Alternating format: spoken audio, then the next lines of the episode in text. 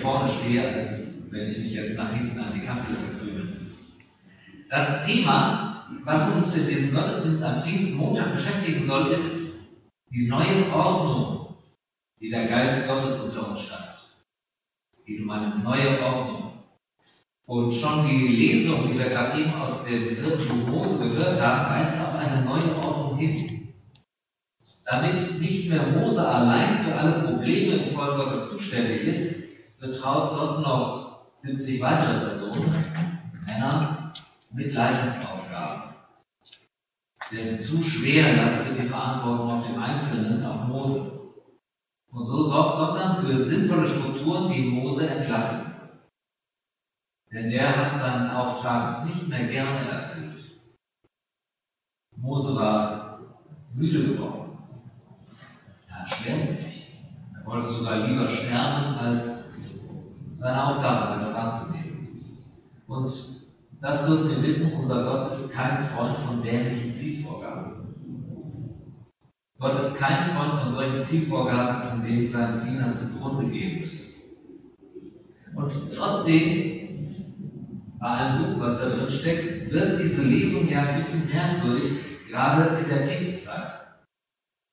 Ich meine, wir haben gerade gestern erst das Fest des Heiligen Geistes gefeiert und dass Gott seinen Heiligen Geist gibt. Und schon einen Tag später hören wir, dass einem, dem sehr viel von Gottes Geist gegeben worden ist, wieder etwas davon weggenommen wird. In der Übersetzung die Basisbibel, die ich gelesen habe, wird das nicht so deutlich, aber wenn man sich zum Beispiel den Luthertext anguckt, da sagt Gott eindeutig, ich nehme etwas von dem Geist, den ich dir gegeben habe, wieder weg. Ich nehme das weg von dir und verteile es auf andere. Sonderbar, das am Pfingstmontag zu hören, nachdem wir Sonntag erst gefeiert haben, dass Gott seinen Geist gibt und dass er ihn ausschüttet. Was ausgeschüttet ist, das holt ja auch keiner mehr zurück. Aber an dieser Stelle musste das anders verteilt werden.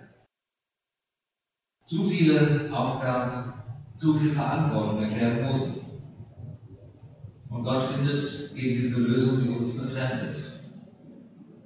Nimmt von dem Geist, den er auf Mose gelegt hat, etwas zurück und verteilt es auf 70 andere, die übrigens Mose vorgeschlagen hat.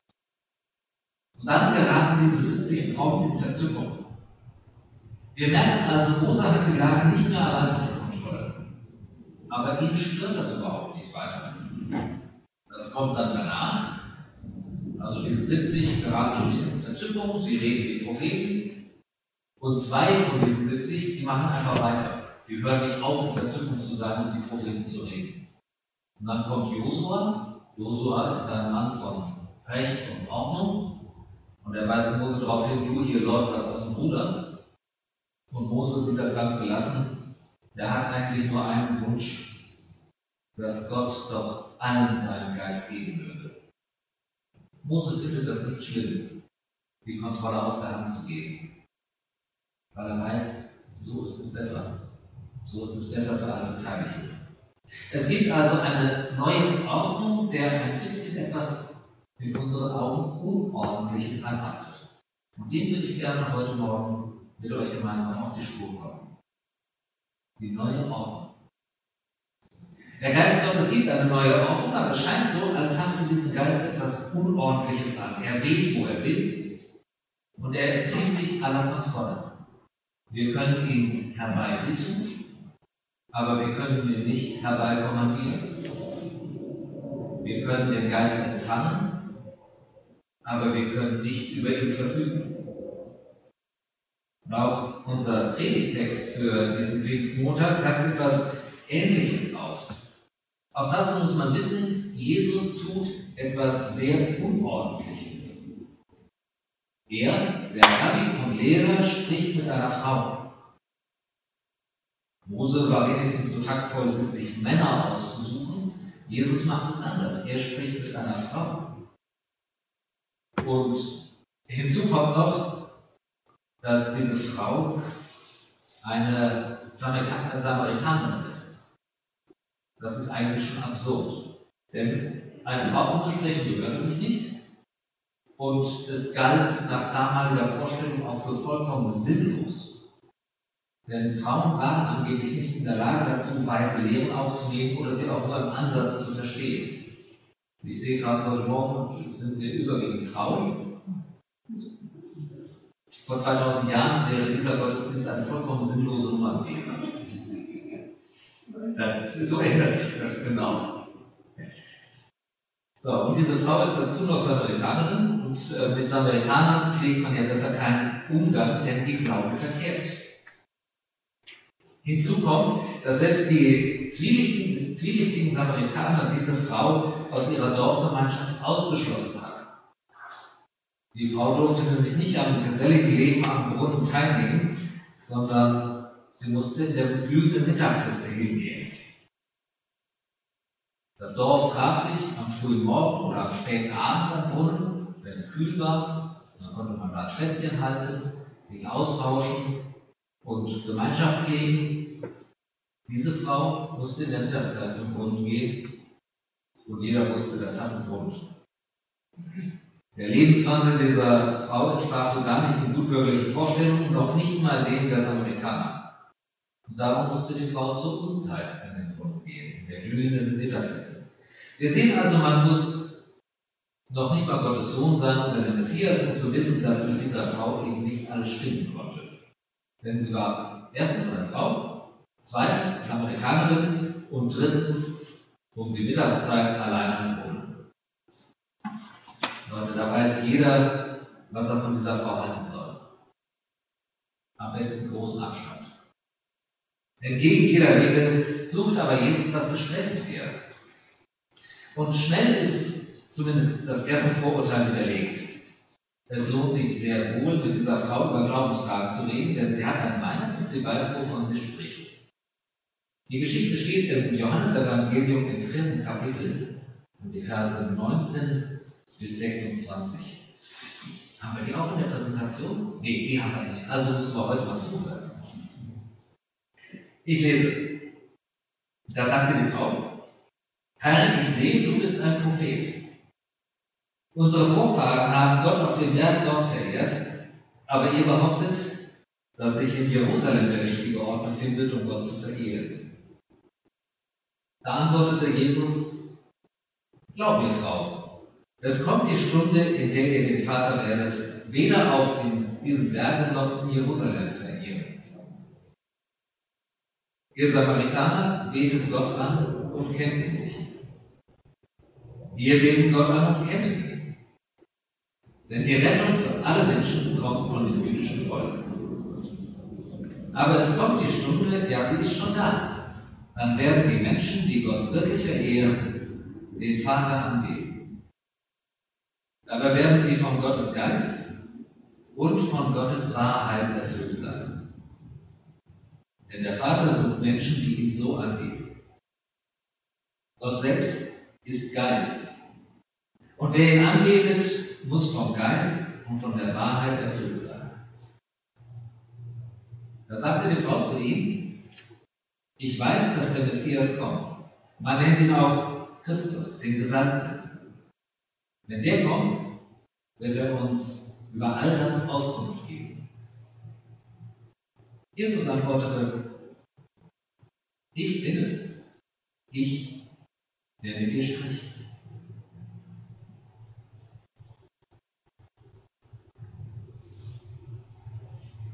Sie haben es gehört, diese Frau ist schon mal informiert über die wesentlichen Unterschiede zwischen Juden und Samaritanern.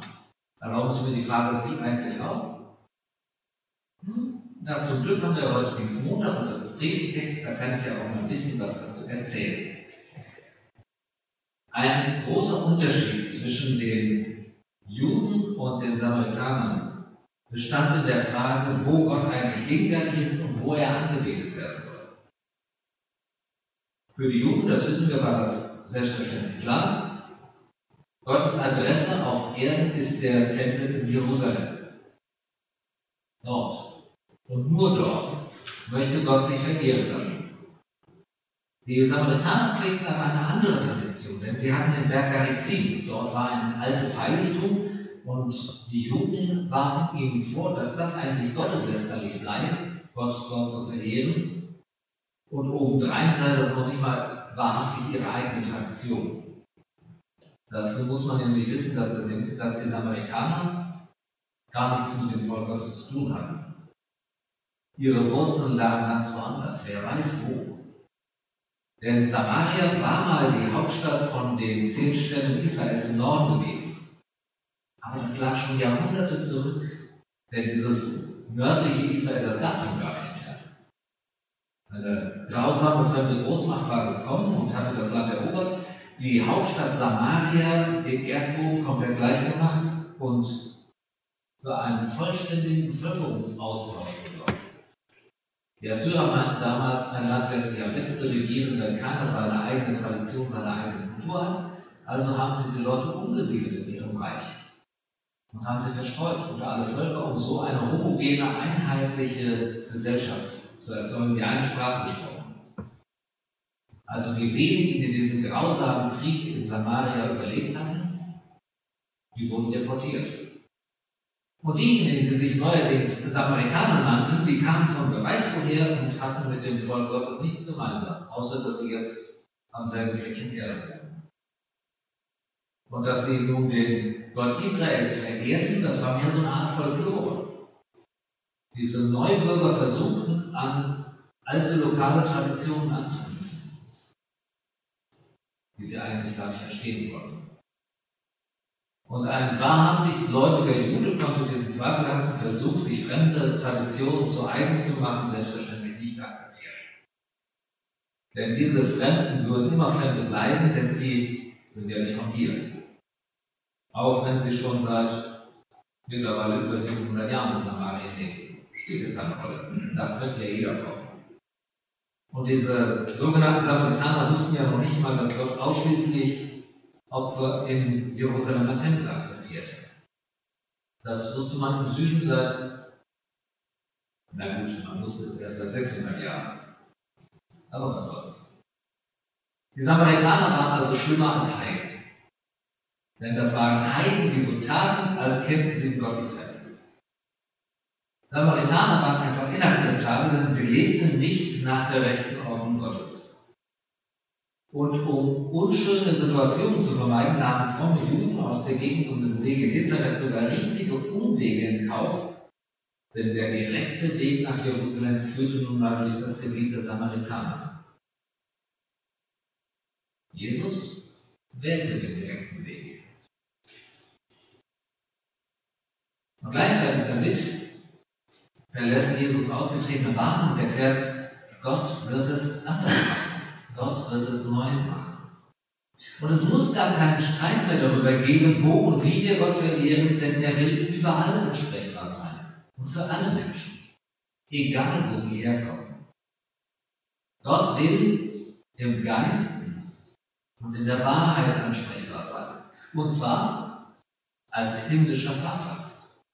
Das fällt, finde ich, total auf, dass Jesus nicht davon spricht, Gott anzubeten, sondern wo Gott in Wahrheit und im Geist angebetet wird, da wird er als der liebe Vater angesprochen.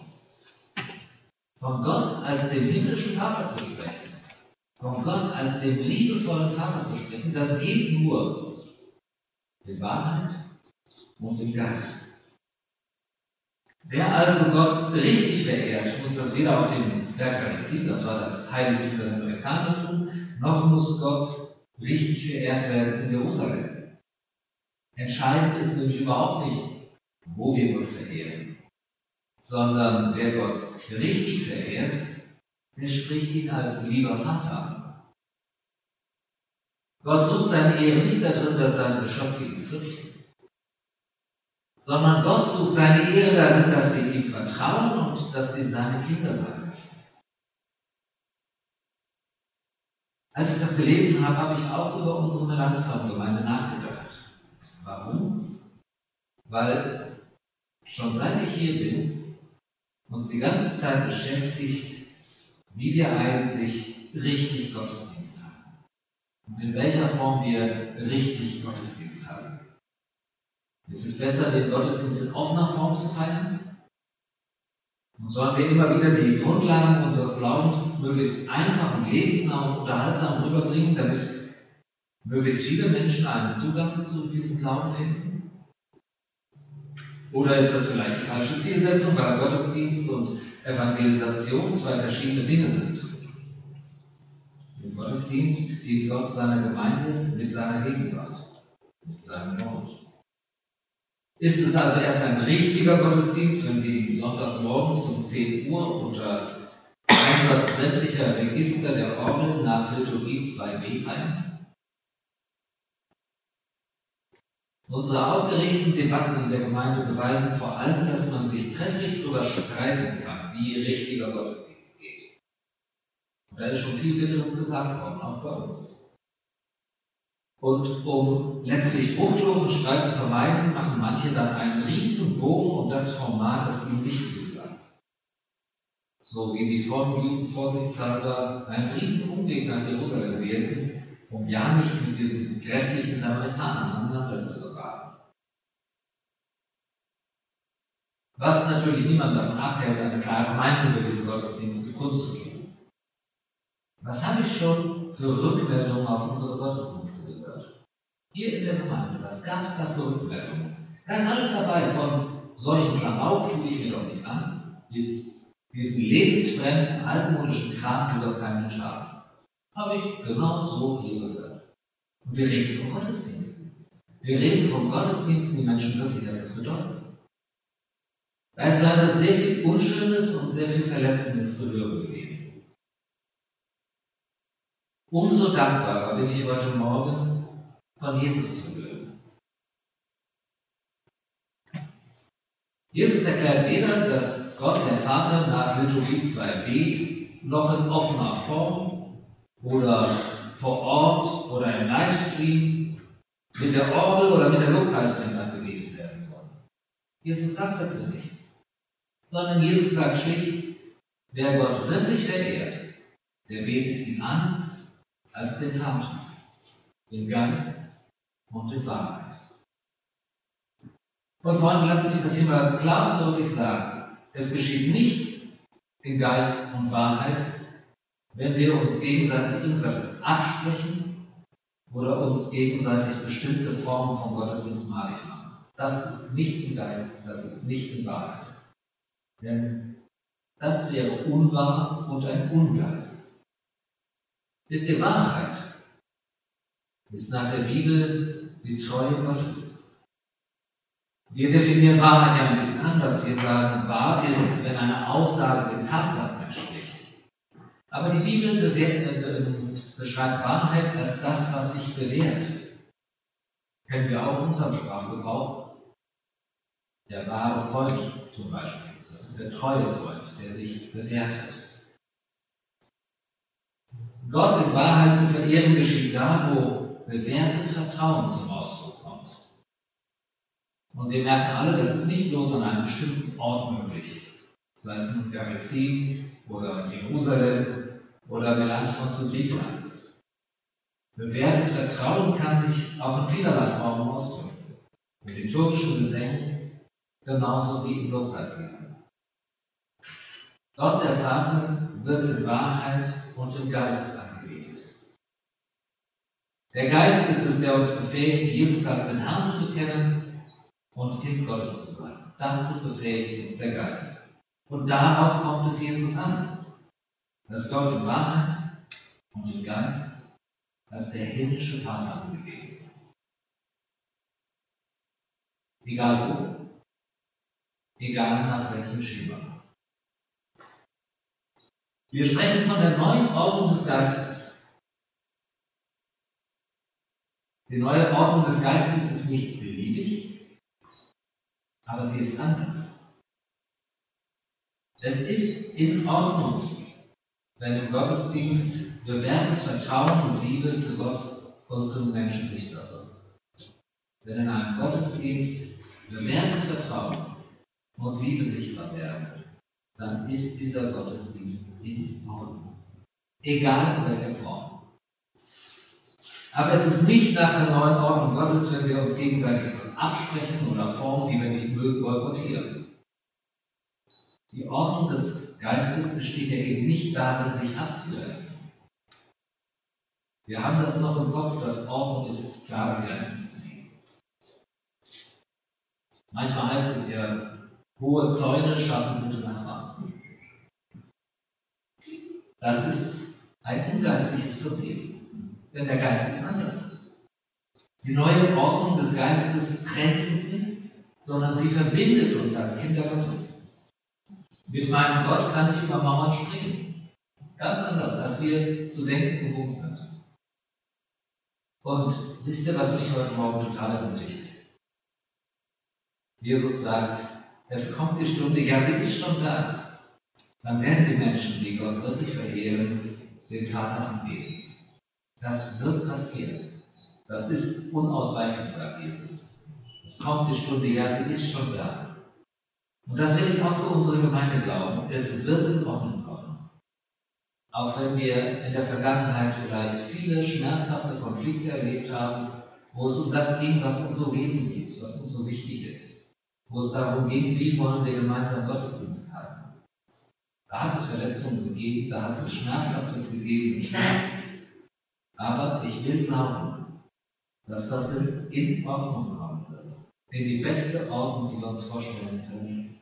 In die Ordnung der Wahrheit des Geistes. Denn das wissen wir. Spätestens seit gestern. Wir leben in einer geisterfüllten Zeit. Und der Friede Gottes, der höher ist als alle menschliche Vernunft, bewahre unsere Herzen und Sinne in Christus Jesus, unserem Herrn. Mm.